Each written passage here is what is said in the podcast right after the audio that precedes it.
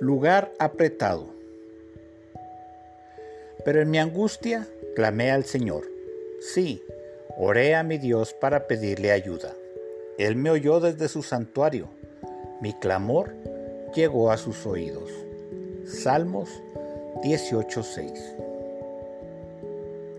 Estas son las palabras de David, que al igual como las describe en el Salmo 40 es cántico de triunfo.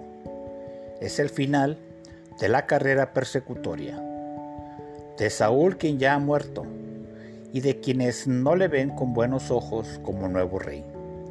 Por fin, después de 15 años ya pudo sentarse en el trono para seguir el plan de Dios.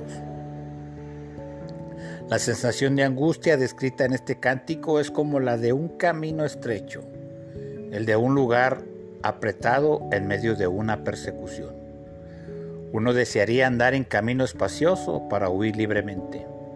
Las circunstancias hacen percibir lentitud, ahogo y estorbos ante el deseo de estar lejos. Dios escucha los ruegos, alivia el alma de la angustia, liberta y hace fuerte a quien clama, a quien vive lugares de estrechez. Vivir sin clamar consume el alma, debilita la fe y la esperanza. Dios te escucha en medio de tu angustia. Devocional del Pastor.